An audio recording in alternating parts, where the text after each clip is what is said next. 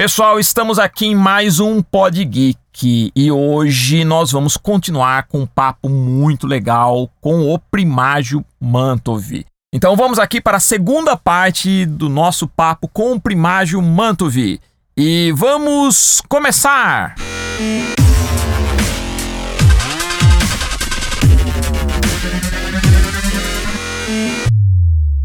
Aí um dia eu estou lá trabalhando, seu Madeira, seu Armando Madeira, português, e ali eu descobri que, bom, depois eu, eu cito isso ou não cito. É.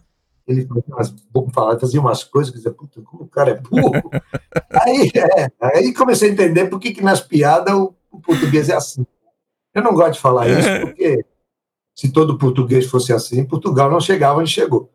Mas, enfim, aí eu estou lá sentado, aí o seu Madeira chamou o Evaldo, Oliveira e o Valmir para um canto, e eu escutei ele falando, não sei como eu escutei, porque era uma distância boa. Aí ele falou assim: olha, não fica ensinando ao primágio como desenhar, porque daqui a pouco ele vai querer ser desenhista também. e aí ele vai querer ganhar como tal. Então, por favor, não ensina nada para ele, não. E eles voltaram assim, com uma cara feia, eu olhei assim. Aí fui lá no Valmir e falei, Valmir, vem cá um instantinho. Olha, eu chorei. Falei, pô, esse cara que me deu a chance agora está cortando a minha oportunidade de crescer. Eu sonhava com ser desenhista. Eu não queria ser assistente de arte a vida inteira, sabe? Eu não ficava quieto na hum. eu ficava olhando os outros desenhar. Eu ia lá no fotolito para ver como é que era construída a revista, ia lá na, na, na, na impressora, conforme as revistas iam saindo, eu via como é que montava a revista, pegava o início de impressão para ver como A experiência de ver uma gráfica também é uma, uma experiência. É uma, uma coisa fantástica. É, é, quem vivenciou isso, né, Primagem? Porque hoje mudou muito, né? Mas é. a, gente, a gente vê a, a, folha entrando, né? Naquelas. É, tinha aquela cilindro. esteira, tinha uma esteira. É, exatamente. Eram cadernos. Tinha o primeiro caderno da revista, o segundo isso. caderno e depois a capa. E o cheiro da, da, da tinta de impressão, o cheiro é. da impressão também é um negócio. Aí, quando, quando a primeira, a primeira parte, a parte central da revista, cai numa esteira, corre a mulher, tem uma mulher que bota, ela passa para a mulher do uhum. outro, conforme vai caindo, vai cobrindo, uma cobre a outra, vai até chegar a capa. Quando chega na capa, que é a última parte, vai para uma máquina que grampeia, e depois vai para a máquina que corta. Então eu assisti isso, parecia um filme. Não, e você fez parte da época, da época de ouro do quadrinho, porque eu vejo assim, é, eu... é que a gente conhecia era o termo que até hoje já está caindo em desuso, né? Muita gente nem sabe mais o que é o termo gibi, que o gibi a gente é. chamava de gibi. E o gibi o que era? É, era essa, essas revistinhas em quadrinhos feito com um papel, que era um papel meio papel jornal, né? É, era um produto extremamente barato de ser consumido e, e era é. feito assim, tinha muita revista. As bancas nessa época... a Rio Gráfica fazia 42 é. revistas por mês. E isso sem contar que além da Rio Gráfica, você ainda tinha a Ebal, ainda era o período da Ebal, depois você tinha em São Sim, Paulo a VEC. A VEC. A VEC. Era, o mercado de quadrinhos era um mercado assim. A, eu, eu acho que pa, para a nossa geração, para minha, né, que eu vim um pouco depois de você, mas a gente se enquadra mais ou menos no mesmo perfil de, de consumidor de, de, desse produto, a banca pra gente era o nosso universo mágico. Você entrar numa banca Sim. de quadrinhos e o quadrinhos era um produto que qualquer pessoa consumia porque era um produto barato. É. Não era caro você comprar uma revista em quadrinhos. É, não era. Então a, a gente se alfabetizou, a gente cresceu lendo gibi de todos os tipos. É, então foi um assim pra gente era uma o que hoje é para essa geração o, o eletrônico, né, o videogame, para nossa foi o quadrinho.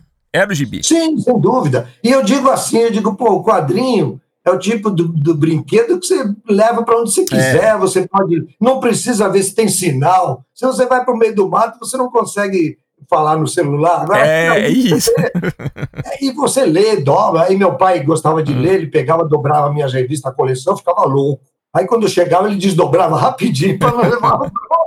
É muito engraçado isso. Ah, Mas enfim. E o quadrinho tem essa, essa magia de você participar da narrativa, porque quando você lê uma história em quadrinhos, e você imerge nela, você está ouvindo a voz do personagem. O balão, é. ele é uma coisa é. poderosa. Porque o balão não é só então, um texto, o balão, ele, ele. Você ouve o personagem, a onomatopeia, você está ouvindo o ruído, o som. É um negócio muito maluco, né? Eu desenvolvi umas coisas que ninguém, sei lá, não sei se fui eu que desenvolvi, eu sei que na minha cabeça, o, o tamanho da onomatopeia tem que ser de acordo com o que, que é o barulho. Isso, exatamente. O cara tá batendo na porta, é toque-toque, é. mas a letra não pode ser muito grande, senão o cara tá derrubando a porta. Sim, exatamente. Uma explosão é bum, aí um bom que ocupa o quadrinho inteiro. É, exato. E quando é um, o cara é, dá um espirro ou tosse, aí tem que ser bem pequenininho o balão. Ou o balão, ou a onomatopeia pequenininha. Eu comecei a ver isso, o cara às vezes tinha espaço, eu botava lá toque, toque do tamanho do quadrinho, quase. Eu falava, gente, ele está derrubando a porta, diminui essa porcaria. Eu comecei a ver o quadrinho dessa maneira. O personagem, quando está espiando os bandidos, eles estão dentro de um galpão, dentro de um, de um celeiro, que é onde os cowboys ficavam, planejando, e o mocinho está lá no meio do, do feno, lá em cima, no andar de cima, olhando os caras planejando. Então, bota ele em primeiro plano, de preferência, uhum. tudo em negativo, e você, ele tem que estar em primeiro plano, olhando, escutando o plano dos bandidos. E você está do lado dele, vendo os bandidos. Por isso que ele tem que estar em primeiro plano. Exato. E você está do lado dele acompanhando, porque ele está ali escondido, e você está escondido junto dele. São essas técnicas de narrativa que fazem o quadrinho ser uma arte que a gente fala é divertido, mas ó, é sério ao mesmo tempo, porque tem uma técnica, Muito né? Muito séria. Eu fazia, eu fazia, por exemplo, silhueta, não é fazer silhueta por fazer, silhueta tem sua necessidade, tem sua função. Nos filmes do Tom e Jerry, quando o Tom sai correndo feito louco e a mulher joga o sapato na cabeça dele, que pega na cabeça dele lá no horizonte, você não pode botar ele todo detalhadinho que perde. Uhum. O, o Chaplin vivia de, de fazer silhuetas. O Chaplin era um personagem silhueta. Sim. A silhueta do Chaplin fala mais uhum. do que ele ao vivo. Então é uma linguagem que mescla, mais uma vez, o cinema com o quadrinho. Exato. Entende? Então eu fazia as coisas pensando nisso, né? Aí esse dia que o chefe chamou o pessoal e mandou não me ajudar, eu chorei, juro por Deus. Eu estava na prancheta, caí em prantos. Parece uma coisa dramática, mas foi como eu me senti. Eu falei, porra, o cara e eu criei um modo de pensar o seguinte: eu digo, se a pessoa não acredita em mim, eu vou mostrar que ela está enganada. Se a pessoa acredita, eu não vou decepcioná-la. Eu transformei isso numa brincadeira positiva. Uhum. O cara dizia assim: ah, mas isso aí você vai morrer de fome, história em quadrinho não dá dinheiro. Eu vou mostrar para ele que ele está errado. Exato. Isso aí é determinação, né? É, é, é isso aí é, é, o jogo da determinação, né, primário? Eu não ficava desanimado. Uhum. Dizia, ah, então não vou fazer mais nada. Não. Eu falava, não. Eu vou continuar, vou mostrar para você que você está errado. E aí, a minha, aí o pessoal dizia assim: não, vai em frente, está muito bom o teu trabalho. Então, vou mostrar para ele que ele não está errado, que eu vou mostrar para ele que ele tem razão. Então, transformei isso numa, numa brincadeira de poliana. Que a poliana só uhum. pensava. Isso. Você sabe a história Exato. dela, né? A brincadeira do ser feliz, né? É, no dia do dia ela ganha uma muleta no dia do Natal e ela não era aleijada. Aí o cara fala, pô, Poliana, você tá alegre? Você ganhou uma muleta. Ela falou, claro que eu tô alegre, não preciso usar. Sim. Não é genial? É a brincadeira, brincadeira de pessoa feliz, né? Mas enfim, aí voltando, aí eu falei, ah, esse cara tá, não tá querendo que eu passe a ser desenhista? Pois eu vou passar a ser desenhista. Aí fui fazendo, fazendo, fazendo, finalmente ele me registrou. E aí meu salário melhorou. Eu sei que em menos de um ano eu estava ganhando muito mais do que ganhava como freelancer porque eu acreditei em mim. O outro que foi embora, chegou uma hora, ele vinha lá todo dia com aquele, aqueles desenhos dele ainda, fazendo uhum. desenho freelance, aquelas montagens, não era nem desenho. Aí um dia ele não voltou mais. Eu reencontrei com ele muitos anos depois, mas eu apostei em mim. Sim. Falei, não, eu quero ter tempo livre. Eu não quero continuar fazendo essas porcarias, essas montagens. Pega a revista americana, Record. E tinha um outro trabalho, o, o, o Magno, muito interessante como os norte-americanos tinham acabado com a revista, a editora Rio Gráfica já não comprava os bromuros americanos, chamava bromuro uhum. a página em preto e branco, e vinha a revista de modelo. A revista vinha a revista completa, o pessoal pegava as páginas impressas do quadrinho todo, e aí seguia a revista para não errar o número de as páginas, né, para não botar em ordem errada. E vinha a revista que era em cores, que todas as revistas lá eram em cores. E as nossas eram todas em preto e branco na época, porque a cor encarecia demais. Então a Rio Gráfica publicava em preto e branco. E o Rock Lane em preto e branco. Quando vinha o material, a revista americana, a Rio Gráfica, em vez de comprar os filmes norte-americanos, Brumuros, mandava a gente chupar no vegetal. Botava a revista e botava por cima do papel vegetal e copiava com nanquim direto. Aí a máquina fotografava e aquilo virava o desenho original. Olha que isso, nossa, que coisa louca, isso não sabia. Olha que Então, eu comecei a fazer arte final treinando fazendo essas histórias. E que história foi que eu fiz logo de cara? Uma do Rock Lane. Olha. Do primeiro filme que eu assisti. Olha que. Por isso que eu falei no começo, né, que a, a narrativa da tua história parece um filme, né? Isso que. Mas não é, é. eu acho que. Olha, querido, eu não sei se eu vou falar bobagem, eu não acredito hum. em coincidências, eu acho que a gente tá. atrai. Sim. Quando você ama uma mulher muito, você pode ser horrível, mas é, você conquista uma mulher. Sim. Você faz a diferença. E a arte é uma mulher maravilhosa, né, Primágio? Ah, é, lógico. você dizendo, você transa com quem você bem entender. mas, enfim, aí tá. Aí eu fiz a história do Roquilene, acabou o Roquilene, entrou, botou o Topodígio, graças a Deus o Topodígio acabou. E aí veio um convite da diretoria para eu fazer o Recruta Zero. Sabe por quê? Porque o Recruta Zero era montado da seguinte maneira: no início vinha uma revista em quadrinho em cores. A revista parou. Era um desenho totalmente diferente. Era do Morty Walker, mas o desenho era uhum. diferente. Era um... E aí ele fez muito sucesso nas tiras de jornal. E aí a Rio Gráfica comprava as tiras de jornal, que ele publicava na Globo, no, no jornal Globo, aquela página inteira, publicava uma tira por semana, por dia. Aí aí o Graf pegava as tiras todas e uma, uma, uma, uma chamava de secretária da revista. A secretária separava as piadas que tinham um determinado personagem, outro. Ela procurava formar a história com a sequência de tiras. Mas você lia a revista e a cada final de uma tira tinha uma piadinha e depois vinha outra. Uhum. Não era uma história comprida, eram várias histórias emendadas piadinhas.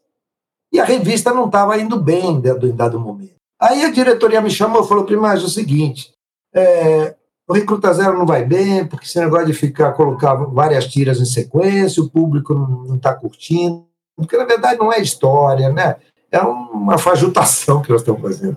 Aí chegou em dado. Aí eu falei, pô, eu gostava do Recruta Zero, e agora eu vou desenhar o Recruta Zero. Eu não estava muito afim, porque já tinha passado pelo Topodídio. Uhum. Foi meu passaporte para o desenho infantil, infanto-juvenil. Eu não gosto de chamar de desenho tá, infantil. Tá. Humorístico. E o Recruta Zero é humorístico, não é para criança. Sim. É? É, é. Quem tem Recruta Zero é gente que serviu exército. É exatamente. Coisa que eu nunca fiz, porque eu vim para uhum. da Itália novinho e nunca me apresentei, nunca Sou italiano até hoje, não me naturalizei. É, eu considero Recruta Zero um cartoon humorístico, né? Com uma proposta. Sim, sim, porque por isso que é tira de jornal no Globo, junto do Flash Gordon, Mandrake, Fantasma. E aí me ofereceram o Recruta Zero, eu falei, é, tudo bem, não tinha, não tinha o que fazer. E depois não achei tão ruim quanto quando me ofereceram o. Né? Tá legal, eu faço. Aí comecei a fazer, e era em cores.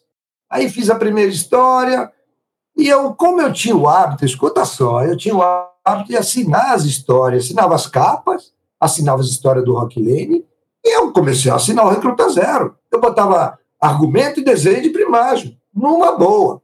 E ninguém me disse nada, eu fui fazendo, fui fazendo. Eu fiz 52 histórias do Recruta Zero. Nossa! Incluindo mais outros. Mas olha, o curioso é que eu fazia o, o roteiro, o desenho, fazia arte final, e depois coloria e fazia a capa. Nossa, primária. Fazia a Fazia a capa inteira, fazia a revista inteira, de ponta a ponta. Eu achava que, dizer, olha, então quer dizer que você desenhou o Recruta Zero completo mesmo. Produção. Sim, sim, sim. Eu achava sim. que o Recruta Zero. Olha que bacana, eu achava que é, era só republicação de trabalho do, do Mort Walker. Então você desenhou mesmo. Não, não. Sabe o que, que acontece? Quando eu fiz o Rock Lane, eu procurei imitar o desenhista que fazia nos Estados Unidos eu queria manter o mesmo estilo, não queria criar um uhum. estilo meu, porque aquele personagem já existia, já tinha feito sucesso naquele estilo. Se eu fizesse um estilo diferente, de repente o pessoal não ia curtir. Eu falei, não, eu vou respeitar. Mas olha que interessante, já, já com o Disney foi diferente, porque o Disney teve um traço Disney aqui, não houve um, um, um, um, Quando você coordenou o trabalho Disney, que a gente vai falar depois, já não foi assim, porque houve uma liberdade, não houve? para você dar uma abrasileirada no estilo do Disney? Então, então, vamos chegar lá. Uhum, tá, tá. Depois você me lembra, mas eu não, tá. não vai precisar me lembrar, porque na semana que vem a gente chega nesse tá. Não, fica tranquilo que a tua entrevista aqui a gente vai dividir em dois episódios. Tá. Tá bom, tá. bom. De quantas horas? É. Uma saga, né? Pois é, mas é legal. Saga, aí tá, aí eu, eu falei, vou fazer recruta zero, vamos lá. Aí comecei a fazer. Só que como eu não tinha servido exército, comecei a fazer as histórias com os personagens, mas eu criava histórias meio fora do exército também. Uhum. Comecei a explorar os personagens por si só. Que era o Sargento Tainha enfrentando enfrentando lá o Recruta Zero, o Recruta Zero se ferrando na mão dele. Então eu não usava muito a linguagem da, da, da taverna. Da taverna, não, da, da. Caserna. Caserna, desculpa. Eu usava. A taverna era do Rock e dos piratas, né? E aí eu procurei fazer histórias amarrando, puxando para o lado brasileiro. Eu fiz história do Dia da Criança, por exemplo, e as crianças vinham visitar o quartel, porque aí naquele dia os soldados se escondiam para não ter que aguentar as crianças. Eu fui dando uma vida nova às histórias, o meu modo de ver. Tá? Eu cheguei a fazer uma história do Recruta Zero, fugindo do Sargento Tainha, e chega uma hora que ele sobe no Cristo Redentor, e ele fala: Sargento Tainha, dá um tempo, né? Ele está no Cristo Redentor para fugir do sargento. Você vê como eu comecei a enfiar o Brasil no meio. E fiz umas histórias malucas, fiz uma história que tanto o sargento como o Zero tinham um balão só. Os dois falavam coisas diferentes, uhum. mas os dois, a história inteira, com os dois falando a mesma coisa e fazia sentido, tanto a parte do sargento como do, do Zero. Eu gostava muito de inventar algumas, algumas técnicas diferentes. E é legal que você tinha essa liberdade, né, Primário? Na época que eu fazia as histórias de cowboy e fazia as capas, eu tinha aprendido a pintar com aquarela preto e branco na escola. E eu comecei a aplicar a técnica nas capas. Eu fazia o personagem no fundo, pintado com aquarela, sem traço, e depois o cowboy com traço em primeiro plano. Fiz duas ou três capas assim, e os meus amigos começaram a fazer também. Fica bonito. Eu fazia uma foto, mano, pegava a foto do Rock e fazia a cara dele igualzinho a da foto, e pintava com aquarela. Depois fiz capa cores, uhum. pintada a cores. Tudo isso em função do curso. Sim. Eu fiz um curso no albergue que me ensinou o estilo que o Benício usava, que é do, do, do escuro para o claro. Sim, é sim. uma técnica complicada, mas eu fiz capas do James Bond assim, fiz capa de livro de bolso para outra editora, fiz capa do Rock Lane desse jeito, fui fazendo, experimentando. Eu não gosto de fazer a mesma coisa há muito tempo. Uhum, sim. No Recruta Zero eu fiz capa de almanac, tudo pintado à mão. O Recruta Zero parece um desenho animado. Fiz duas ou três capas já pintadas. Não fazia com traço. Sim, sim. E fui assinando. Aí chegou uma hora que caiu na mão do Morty Walker uma revista brasileira com minha assinatura. Aí ele entrou e falou: Olha, o desenho do cara é muito legal, gostei tudo. Mas olha, ele não pode assinar. O autor sou eu, não pode assinar. Aí é. me proibiram. Só que eu já tinha um monte de revista com a minha que é o lance do mercado, né? que é a questão corporativa, né? Mesma coisa acontece com Disney, com tudo. Aí teve né? um sujeito aí que você entrevistou, mas não vou citar nome, que ele também fez Recruta Zero depois, e ele falou assim, o Evaldo fez também, na época, logo depois, uhum. Evaldo, mas eu chego lá.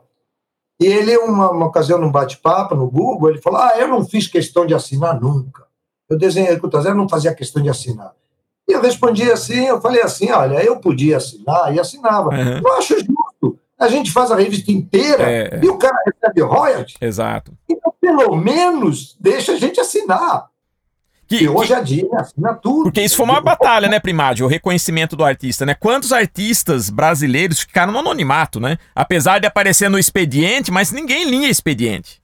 Então, né? isso é outra batalha que eu venci. E depois eu conto mais uhum. para frente, já, né, abril. Mas o que acontece? Aí, aí eu, eu falei isso, respondi isso, falei, pô, o cara, a revista de repente até parava. A revista continuou porque eu pus a mão. Porque as tiras de jornais não estavam, a revista não estava. Então é. ele está ganhando por uma coisa que eu ajudei ele a ganhar. Exato. E eu não vou assinar. Aí eu fiz, nesse meio tempo, ainda dentro do assunto Recruta Zero, foi meu último trabalho da Rio Gráfica, nessa mesma época eu falei, porra, tem uma editora, Saber S.A., não sei se você conhece. Sim, a saber. Saber lançou Brucutu, lançou, Man... lançou Mandrake também, Brick Bradford, é. né? Você lembra do Zé o Soldado Raso? Sim, sim. Era o Recruta, Zero. É, mas era o nome. Né? Por que, que mudava o nome, né? Agora eu vou te explicar por que, que ele pôde fazer isso. O Saverio Fittipaldi, que era o dono da Saber S.A., ele foi na, na, numa distribuidora, não me lembro o nome agora, numa distribuidora de quadrinhos norte-americanos no Brasil, e foi falar com o cara. Falei, olha, eu estou querendo. Ele fazia só revistas técnicas. Eu estou querendo fazer história em quadrinho. Tem algum personagem interessante aí que eu pudesse lançar e tudo mais? Aí o cara falou: tem, o fantasma, tem o mandrake, tem o recruta zero, tem o fantasma. O cara falou: como é isso? Não está na Rio Gráfica? Tá, mas a Rio Gráfica não tem direito em formato de livro, só formato de revista. Então, o formato de livro está liberado. E o cara comprou os direitos de todos os personagens que a Rio Gráfica lançava. Tá?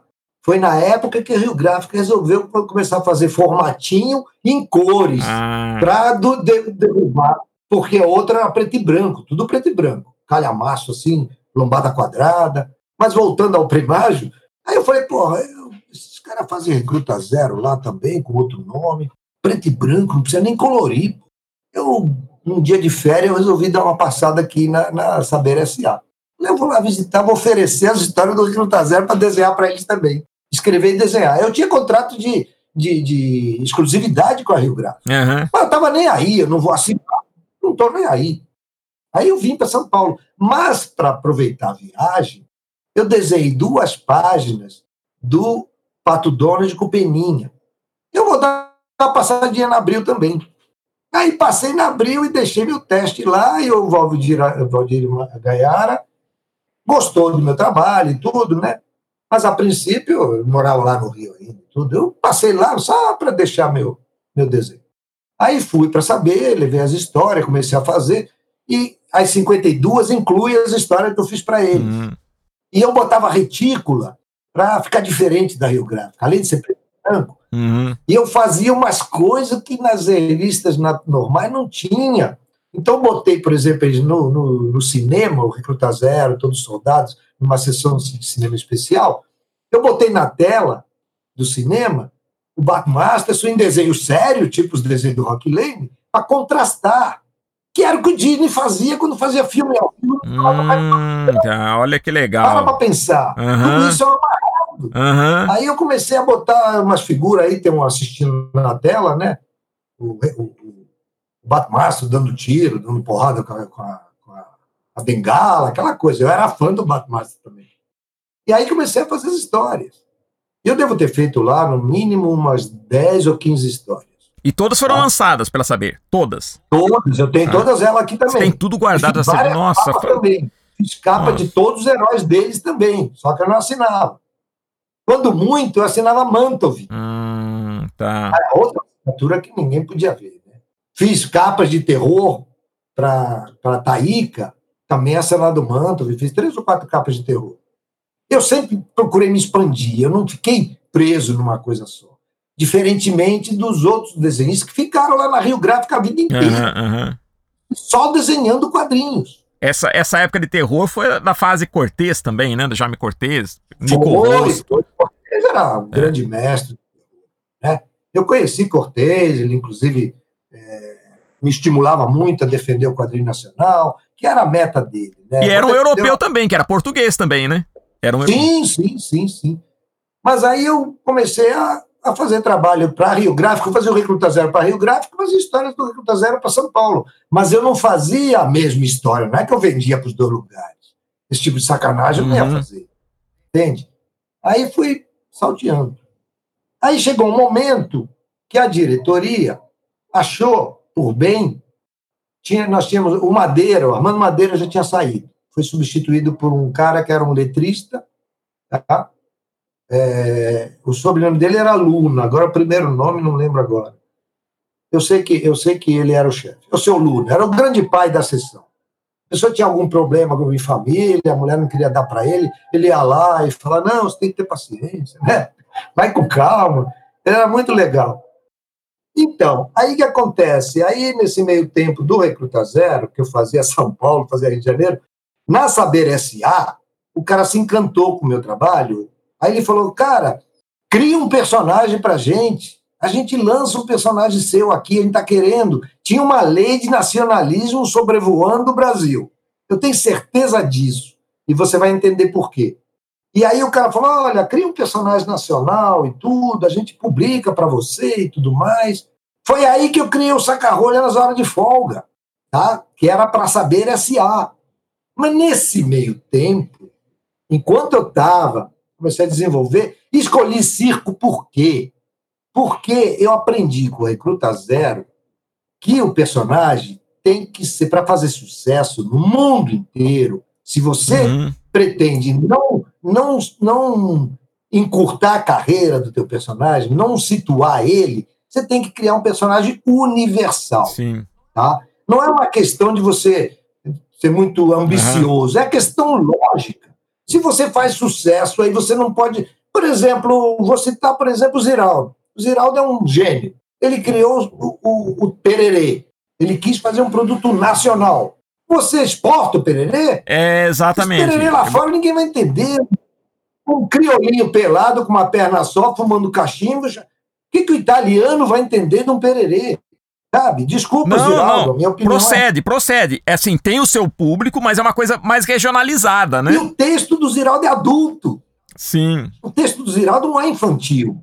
Ele era político, é um gênio. O, o, ele, ele é um gênio. Entende? Mas, enfim, é a minha opinião pessoal. Eu tratei de, eu falei, pô, eu preciso fazer um personagem in, é, in, é, é, mundial, que possa abranger o mundo inteiro. De repente dá certo. É, e circo em qualquer, pelo menos naquela época. Né? Então, então. Aí eu, eu pensei, eu aprendi isso com o Recruta Zero. Todo mundo serve exército no mundo inteiro. Então eu falei, caramba, o que, que eu posso usar? Eu falei, um palhaço. Palhaço de circo vou fazer um palhaço. Aí fiz o palhaço e apresentei lá para. Não cheguei a apresentar para saber. Sabe por quê? Aí confirmou que tinha uma lei de nacionalismo rodeando o Brasil. Por quê? O Fittipaldi pediu para fazer um pessoal nacional. A Rio Gráfica me passou para a chefia, que achou que o seu Luna de Gouveia, era o nome do chefe, era José Luna de Gouveia. Achou que ele estava muito idoso e queria botar uma pessoa mais jovem. Aí não sei se foi por isso ou se por enxergar em mim outra, outra qualidade para chefiar. Me, me, me, deram a chefia. Que reconhecimento, hein? Foi um reconhecimento, na verdade. É. No espaço, de, no espaço de cinco anos, eu comecei a chefiar o Valmir, o Evaldo, sabe, o Oliveira. Ficou uma situação até meio constrangedora. Mas eu aceitei, pô. Eu aceitei. E aí, depois, quando veio a Rio Gráfica, resolveu fazer um concurso interno de um personagem novo, de qualquer gênero, para lançar pela Rio Gráfica. O autor que fizesse o melhor personagem ganharia dois anos de publicação e um prêmio de X mil reais, cruzeiro, uhum. sei lá que era cruzeiro novo, sei lá. Era cruzeiro novo. Então, eu fiz, porra, eu não posso lançar o saca-rolha lá, eu sou chefe da Rio Gráfica. Então, eu falei, não vou entrar no Aí não, todo mundo começou a fazer seu personagem e tudo mais. Aí a chefe, que era irmã da Irene Ravache, Silvia Ravache, chegou para mim e falou: E aí, Trimagem, como é que vão as coisas aqui? Eu falei: Tô bem, tá tudo bem. Quando veio essa, essa onda de fazer um personagem nacional, falei: Olha, tem uma lei aí. Uhum. Uma lei acontecendo, e tinha mesmo. Aí ela chegou e falou: E aí, tudo bem? Como é que é? E o pessoal tá fazendo personagem? Tá, tá. E o seu? Falei: Não, não vou entrar, Silvia. Por que não? Não, não vou entrar. Eu sou o chefe do setor. Vão, se eu ganhar, vão dizer que eu ganhei porque sou o chefe. Não, você tem que entrar. Eu falei, eu tenho um personagem. Eu tenho um personagem pronto, mas eu não vou entrar. É a questão ética. Não, você tem que entrar. Você tem que entrar a todo custo. Falei, pô, então tá. E eu entrei e ganhei. Porque eu fiz uma apresentação. Não, que legal, é, né? Uma... Nossa, imagina a surpresa, né? Eu fiz uma apresentação, eu fiz uma folha eu peguei uma, uma folha, dobrei no meio horizontalmente, não, é, não uhum. comprido. Dobrei no meio e fiz uma espécie de capa, imagina uma capa de, de, de um calão, talão de cheque. E eu fiz, na capa eu botei a cara do saca-rolha, escrevi saca-rolha, cortei uma borda, aliás, na borda eu cortei e aparecia a minha assinatura. Onde eu cortei, a assinatura estava na outra página. O cara olhava, via aquele palhacinho escrito saca-rolha e via minha assinatura. Quando ele abria, aí tinha um, um mar, tinha um desenho dele, a cores, com a descrição da personalidade dele, uma piada toda pintada à mão. Olha que caprichoso. E aí né? aquilo, é aquela coisa de você abrir e levar aquele susto. Uhum. eu não quis fazer de modo que a pessoa visse de cara, eu queria surpreender. Eu usava isso muito nos quadrinhos. Tem uma história do Recruta Zero que eles mandam o Recruta Zero criar, fazer um Natal especial no quartel. E ele falou: e ai de você se você não fizer um, uma festa digna do nosso quartel, Sargento uhum. Aí eu fiz uma história que no final o Recruta Zero dizia: pronto, eu já fiz, já convidei as pessoas que você queria, muito especiais. Então, o Sargento Tainha olha assim numa virada de página, o Sargento Tainha está assustado quando vira, tem todos os personagens da Rio Gráfica reunidos Olha numa página. Coisa. Então você vira a página, lá leva aquela porrada. Não, Primagem, tá você entendendo? falando isso, olha, eu, dentro do possível, né, procurei até por paixão me informar o máximo que eu pude, né, dentro das minhas possibilidades, condições, sobre a história da, da, desse mercado que eu amo tanto, de quadrinhos. E realmente fiquei surpreso hoje estou falando sério aqui até para o nosso público, compartilhando uma surpresa. Que eu não sabia dessa sua história com o Recruta Zero, que você tinha feito, assim, construído histórias completas do Recruta Zero. Eu fiquei realmente muito surpreso. Até essa história que você falou do Zé, o Soldado Raso, na saber que eu, quando era garoto, eu li. E não sabia. E hoje eu tô falando com o cara que fez isso, apesar de eu achar que era do Mort Walker que tinha feito. E não, era feito no Brasil. É, olha, realmente, muito legal, viu? Na Saber SA, eu, quando eu comecei a trabalhar para eles, escondidamente, vamos dizer assim, eu fiz. Eles criaram uma revista chamada Superplá. Era um tabloide para lançar em banca. Eu fiz todas as capas, sem assinar. Olha. E nas capas tinha o Zorro da Disney, tinha o Pato Donald. Fiz uma história que saiu dentro do sobrinho do capitão. A única história feita no Brasil do sobrinho do capitão. No mundo inteiro. Olha que coisa. Eu fiz né? o roteiro e fiz o desenho. E eu tenho tudo Nossa, isso. Nossa, é, é uma grande contribuição, viu, Primagem? É uma grande contribuição. É, uma grande, é, uma, é um grande ah, tesão, uma grande. Não, é. é... Eu fico feliz. Não, você é. Por mais que você não goste do título, me permita, você realmente é um mestre, Primagem.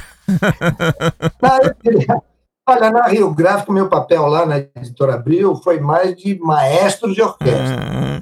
Depois você vai entender por quê na próxima uhum. entrevista. Mas, enfim, aí a, a, diretoria me intimou a fazer, a fazer, a entrar com o personagem. Entrei, ganhei, criei uma polêmica para certas pessoas e comecei a produzir a número um.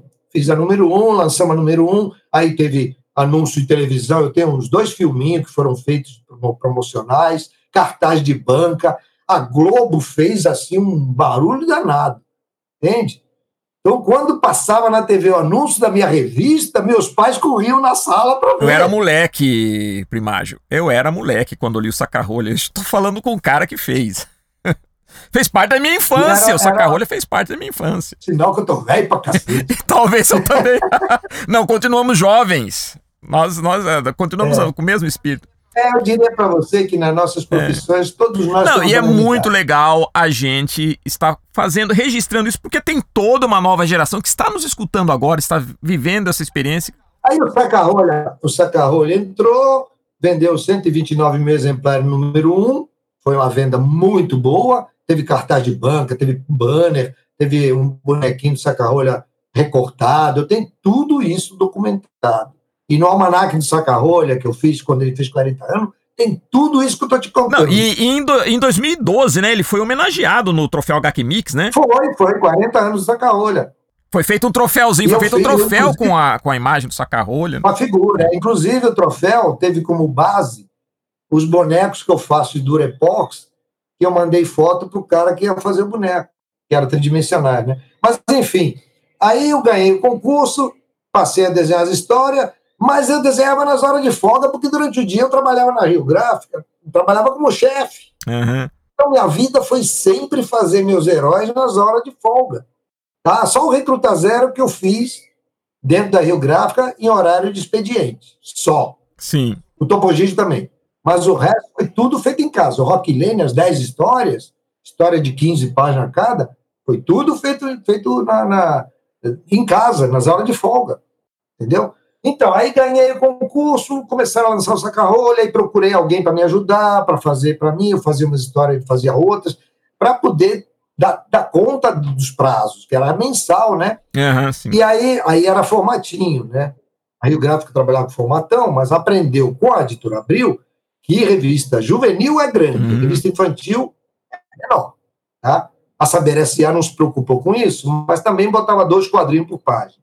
Eram grossas as revistas, da, da, das, muitas páginas, como se falou, é, a da Saber, só que eram poucos quadrinhos na página, exatamente, eu me lembro. É, eu fiz uma capa do, do Príncipe Valente para eles, fiz para Rio Gráfico, fiz também para eles, outra capa. James Bond também, fiz para duas editoras. E eu fiz a capa do Príncipe Valente no cavalo e no fundo um castelo, assim, bem grandão. Pô, meteram o logotipo em cima, cortaram o castelo inteiro, um pedaço do castelo.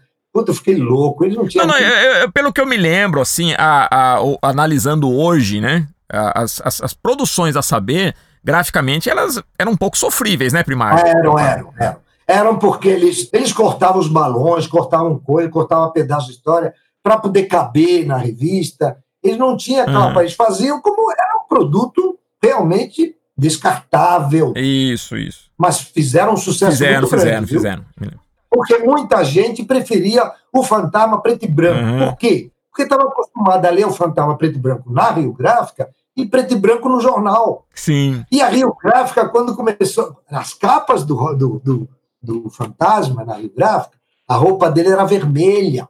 Porque na Rio Gráfica eles não conseguiam fazer aquela cor lilás uhum. que ele na figura original. E eu, então fazia quando era garoto, eu achava que era vermelho. Quando era garoto. É, achava... todo mundo. Depois que eu descobri. Aí que, que acontece? Inclusive aquele calção dele amarelo com as traços, eu chamava de homens trabalhando. e parecia aquele troço que eles põem quando a pessoa não pode passar por ali. Verdade. Aí, quando começou a Rio Gráfica a lançar as histórias compradas dos Estados Unidos, que vieram as capas coloridas, pintadas à mão, Aí descobriu-se que o fantasma era lilás. Olha que coisa. Era né? colorida a capa, capa linda de morrer, ilustração. Uhum. E aí todo mundo descobriu que o fantasma era lilás. Entendeu? Então são coisas técnicas que a pessoa não tem. É, é, é só abrindo para é como o Hulk, né? Diz que o Hulk, na verdade, não era verde, era cinza. Mas não conseguindo chegar no tom, depois acabou ficando verde na hora da impressão. Né? Entendi. Entendi. É, o brasileiro tinha que ser verde, porque mata, mata sim, sim. tal. Então combina uhum. mais com a bandeira brasileira, né? Mas enfim, aí eu quando entrei na Rio, quando eu comecei a, a chefiar na Rio Gráfica, eu abandonei totalmente os trabalhos extras, a não ser o saca-rolha que eu tinha que fazer.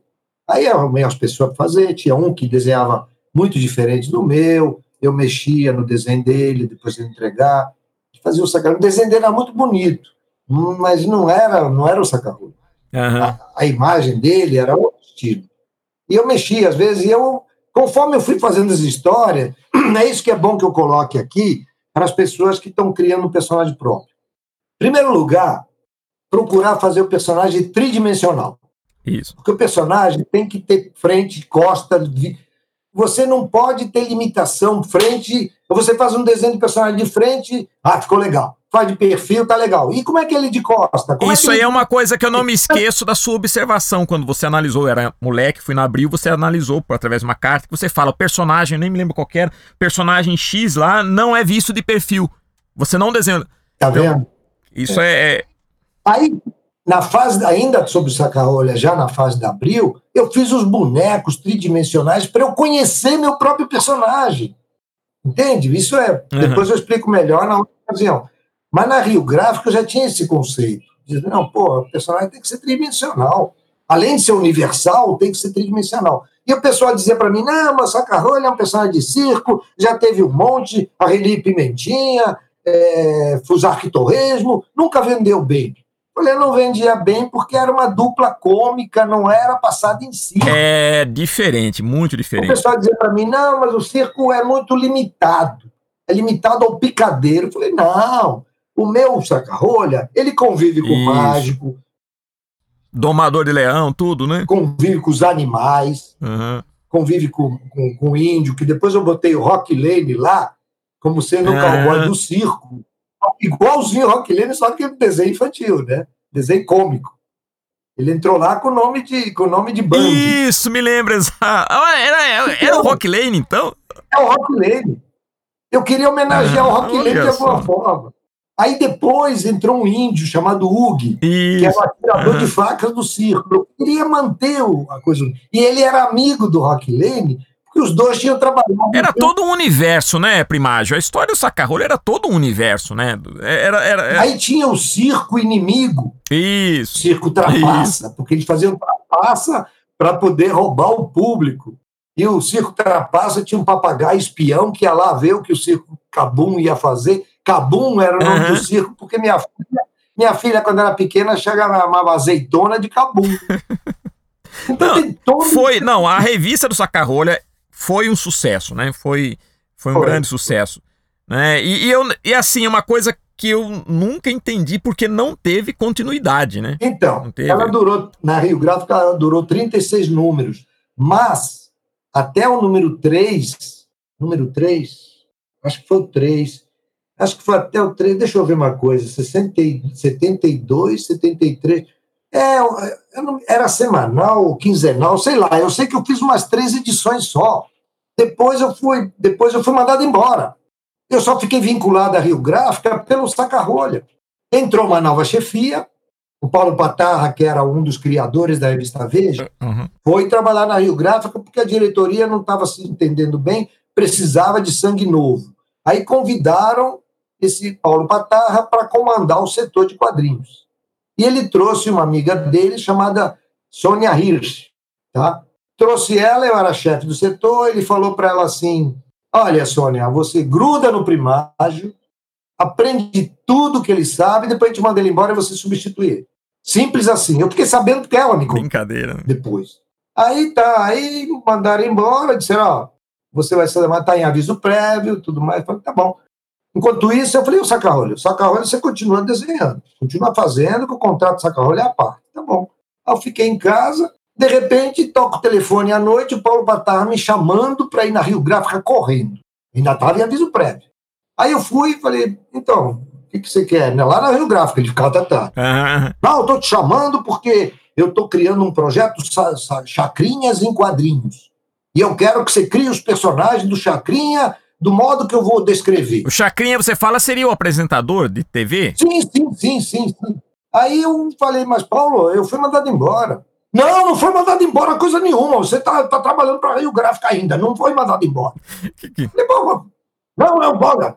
Vai, vai, encontra com a Sônia isso no, no, fim de semana, que ela vai te passar tudo coisa, você vai fazer os quadrinhos do, do, do, do Chacrinha e quero que faça o estilo Asterix. Eu quero fazer um álbum de luxo.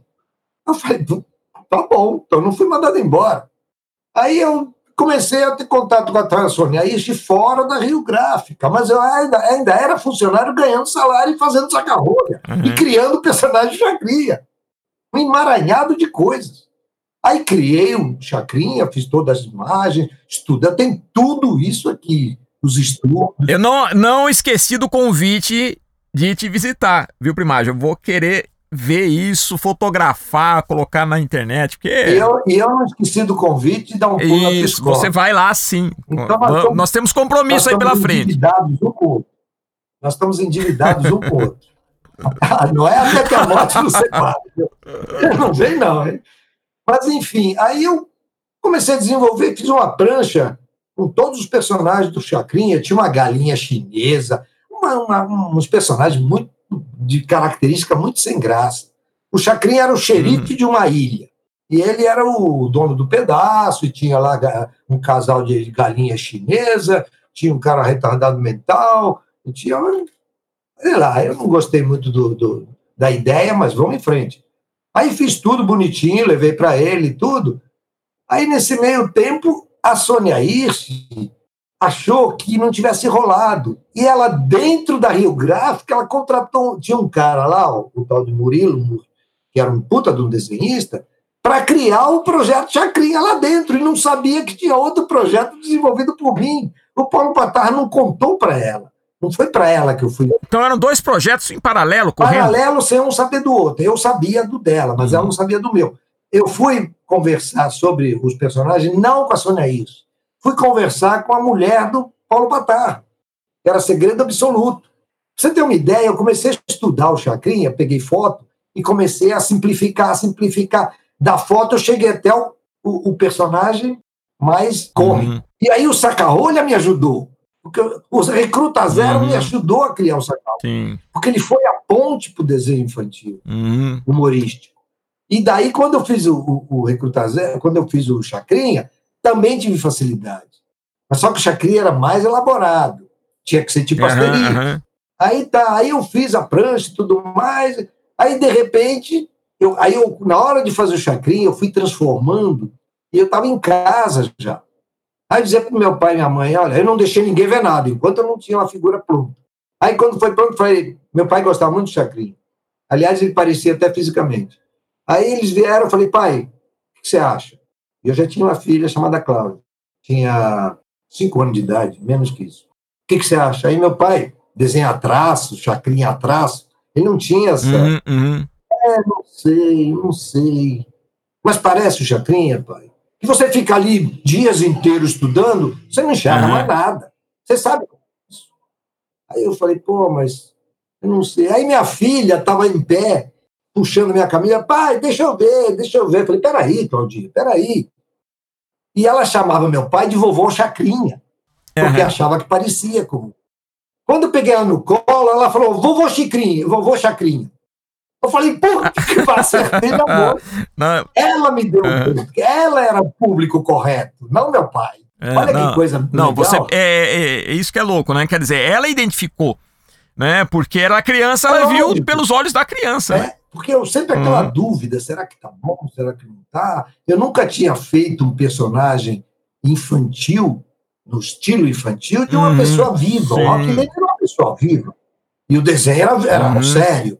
Num desenho humorístico, você tem que transformar Isso. ele, buscar os traços principais dele, para ele lembrar o personagem, sem estar com aquela roupa característica. É, ele estava é. com outra roupa. Era, não, tinha, ele tinha a corneta dele lá, aquele negócio, né? Mas esse projeto ele, chegou a ser publicado, Primagem? Então, aí o projeto foi indo, foi indo, foi indo, chegou um momento que eu, aquilo estava me cansando, porque era uma hum. guerra, eu sabia que na Rio Gráfica estavam fazendo a figura dele também. Eu falei, puta, que coisa, que rolo que eu fui me meter, sem querer. Aí chegou em dado momento que, que o Chacrinha saiu da Globo.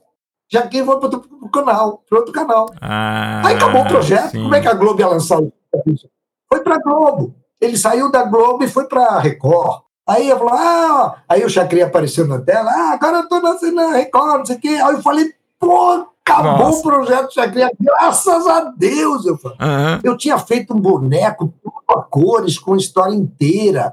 Fomos escanear, escanear não, na época era xerox. Uhum. Eu fiz um álbum, um boneco, um negócio assim. Aí, nesse meio tempo, nesse meio tempo, eu ia na Rio Gráfica visitar o pessoal. E numa dessas, eu estava vendo no Rio de Janeiro ainda, numa dessas que eu fui lá, a Sônia Ishi, na primeira visita minha, ela falou: olha, Vê se você evita vir aqui, porque você está atrapalhando o bom trabalho. Eu falei, tá bom, senhor, tá bom. Aí fui embora. O pessoal ficou pé da vida. Porque eu ia lá, a gente se matava de rir. Aí, em dado momento, eu fui lá de novo, aí ela me chamou no canto e falou: ah, você deve, você não deve gostar muito de mim, né? Eu falei, Sônia, eu não acho, não tem nada contra você. Sabe por quê? Porque a Sônia tinha trabalhado na Abril, na revista Intervalo. Hum. Sabe por quê que eu não tenho raiva de você, Sônia? porque você estava na Abril, eu estava na Rio Gráfica. Agora você está na Rio Gráfica, eu estou na Abril. tá? Então ela ficou me olhando na cara de tacho, querendo dizer, pô, o cara me ferrou, né? Ela me fez um favor. É, Isso, é, já estava na Abril. Quando eu via o Rio de Janeiro, eu ia uhum. ver o pessoal. Né? E depois de um ano, anos passados, depois o, o, o, o Patarra tentou botar o, o Chacrinha na, na editora Abril mas aí não tiveram interesse. Até o Igaiara me chamou e falou: ah, mas você acha disso? Eu morri de rir. Quem está rindo? Porque isso aí é trabalho meu, fui eu que fiz tudo. mas eles não aceitaram. E a Sônia Ix depois veio pedir emprego nas infantis da Heitor Abril. Aí o Igaiara me chamou e falou: Ó, oh, Sônia Ix está pedindo emprego aqui, o que, que você acha? Eu falei, ah, ela entra por uma porta, sai pela outra. aí acabou. Aí ela virou nutricionista. Ela fez um grande trabalho na Rio Gráfica com a volta uhum. do gibi, formato então, é suplemento. É o gibi semanal, né? Aquele... Um ela estava por trás do projeto, então? Do gibi semanal? Foi ela que trouxe o projeto de volta. Foi ela. Olha ela que... tem esse crédito. E o Valmir fez todas as capas. Uhum. Nesse ponto, ela trouxe uma coisa boa de volta. Mas não durou. O público não, é, já não comprava. É, é foi, foi uma coisa que marcou. Me lembro que eu cheguei a. Mas também. É, eu acho que já estava meio fora da época também, né? Era um projeto grande. Estava, inclusive o próprio, o próprio Superplá da, da, é. da Saber durou sete números. Não foi para frente. Começou a botar é, entrevista com o Chacrin, entrevista com o Silvio Santos. Uhum. Começaram a botar outras coisas para ver se conseguia levantar a venda. Não vendia. Formato grande, desconfortável, papel jornal, ficava velho rápido. Uhum. Tem gente, eu tinha a coleção toda, mas eu me desfiz, eu não, não, me dizia nada, aliás, me dizia que eu fui mandado embora da Rio Gráfica, né? Mas, enfim, os amigos da minha época da Rio Gráfica, eu, eu mantenho até hoje Sim. os que estão vivos. Os mortos, eu vou encontrar com eles, não sei quando. Né? Mantém né? no coração, né, Primagem? Mantém no coração. Ah, Foi gente muito boa, uns bons, outros menos bons. E eu queria, eu sei que está na hora de encerrar, eu queria encerrar com uma coisa importante para os teus Sim. alunos, não importa em que estágio eles estejam, não sei se eles têm esse, esse, esse, esse, uhum. esse tipo de cuidado. Uma vez nós estávamos na Rio Gráfica e a gente ficava doido quando vinham os bromuros do Príncipe Valente para a gente transformar em revista ou em livro. E aí um, um, um amigo nosso, que era um daquele um assistente de arte, chegou assim no meio, tá tudo em volta. Olha o traço do cara, olha esse, esse cavaleiro aqui, olha a expressão do príncipe valente, olha a letra como tá bonita. Ele chegou, meteu a cara lá no meio e falou assim: Ah, vai ver quanto ele ganha para fazer isso. Eu falei: Peraí, peraí, vem cá. O que, que você falou? Isso eu tinha o quê? Eu tinha 23 anos, nem isso. Tá mais novo. Ele falou: Não, vai ver quanto ele ganha. Eu falei: Se você ganhar igual, você desenha igual. Aí ele ficou quieto e foi embora. Aí eu falei, eu criei isso, eu falei, gente, é... não é o dinheiro que constrói o, o desenhista, é o desenhista que. É consequência de uma paixão, né? É conse... Eu acho assim, na minha opinião, primágio, eu acho que você, como eu também, e outros que a gente tem oportunidade de conversar, até uma nova geração que a gente vê por aí. Normalmente, quem entra nessa área entra pela paixão. Isso. Né? Se, se for de outra maneira, eu atendi muita gente como atendi você. Graças a Deus, fiquei feliz de ver que você está numa condição muito legal. Fico feliz de ter, de alguma maneira, contribuído para isso. Contribuiu sim, com certeza. Ah, eu recebia muita gente na, na editora Abril. Eu tinha um dia da semana para atender, só para entender gente. Eu ficava desesperado porque não podia fazer nada naquele dia. Meu trabalho esperando para fazer. Assim, acompanhar, continuar com as revistas. Eu era editor já. Aí vinham os caras, o cara chegava e dizia assim: eu queria fazer história em quadrinho e queria saber quanto é que vocês pagam por página. Não. Quer dizer, esse cara não vai para lugar nenhum. Não tem a alma ah, do Principalmente para o lugar. É. Principalmente para o lugar que eu gostaria que ele fosse agora. tá? Aí eu pegava e dizia: pera só um minutinho, antes de você se inteirar no valor, no preço, deixa eu te mostrar uma coisa. Eu pegava a página do Luiz Podavin, que é o maior desenhista Sim. Disney desse país. Essa é a minha opinião. Se não o maior, está entre os maiores. Pegava uma página dele e dizia assim: Você faz isso? E jogava na frente do cara. O cara olhava assim: Eu vou te dar os modelos dos personagens, você vai fazer um teste. Se você chegar nessa qualidade, era covardia fazer isso. Podia hum. ter pego um trabalho de um cara menos bom. Não, mas lógico, é lógico, é lógico. cara. Já vem falar em dinheiro? É, é. Vem falar em dinheiro? E isso eu aprendi naquela ocasião, lá, lá atrás, quando, quando o menino falou isso. Era, era. Como é que era o nome dele? Tudo na. Ah, é, Alberto Carlos. Al, Alberto Carlos. Eu sei porque ele assinava ao Carlos, por causa do, por causa do, do outro desenhista, Al Williamson, né? E aí eu, eu aprendi isso e falei. Aí, aí o cara levou o modelo, nunca mais apareceu. E dando esse tipo de papo com as pessoas durante muito tempo, eu aprendi a lidar com as pessoas e descobrir se o cara ia para algum lugar ou não.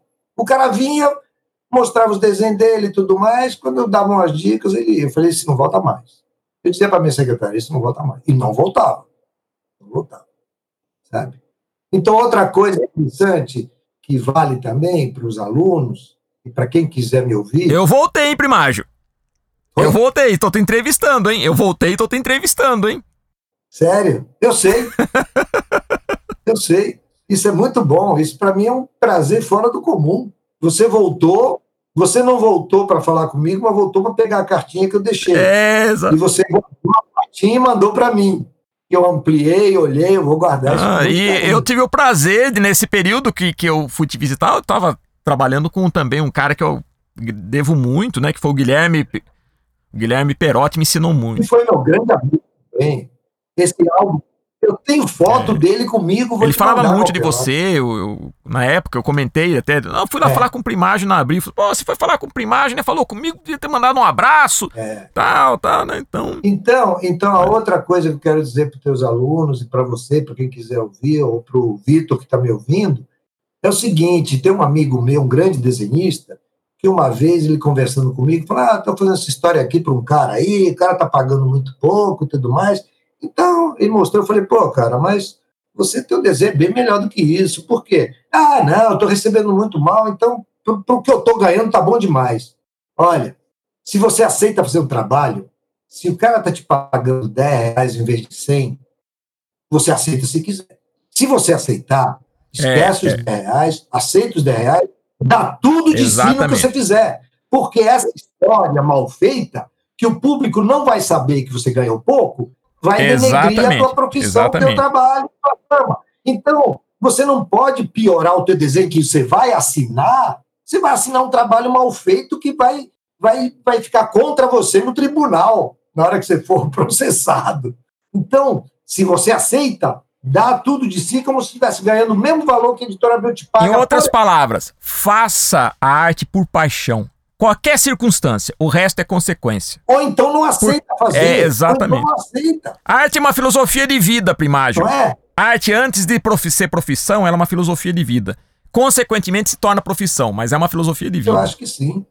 E se não. Então, olha, eu te confesso que eu, eu, o primeiro casamento meu acabou indo para o brejo, vamos dizer assim, em parte em função da minha profissão, porque eu trabalhava, trabalhava, trabalhava, não estava trabalhando, estava ganhando dinheiro e me divertindo.